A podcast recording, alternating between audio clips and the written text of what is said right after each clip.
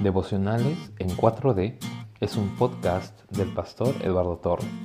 Aquí encontrarás reflexiones bíblicas cortas que nos llevarán a la santificación en cuatro dimensiones. Perdón, misericordia, santidad y propósito. Sean todos bienvenidos.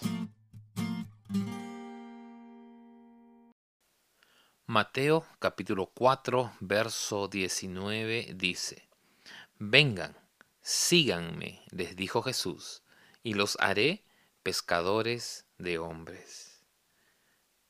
Un versículo tan sencillo, unas cuantas palabras, pero qué profundo lo que comunica.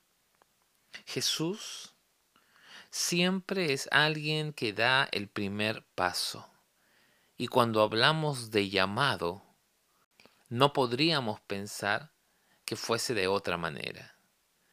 Porque el llamado no me lo autogenero. El llamado nace de Jesús. Él da el primer paso en mi llamado. Ahora, llamado implica una acción.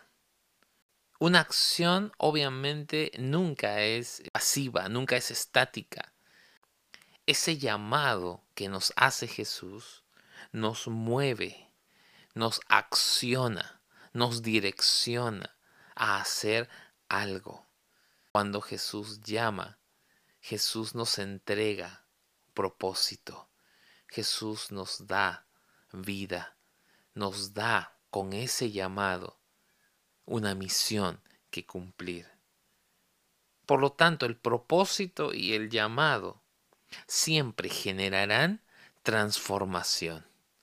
Cuando yo obedezco mi llamado, estoy obedeciendo el propósito.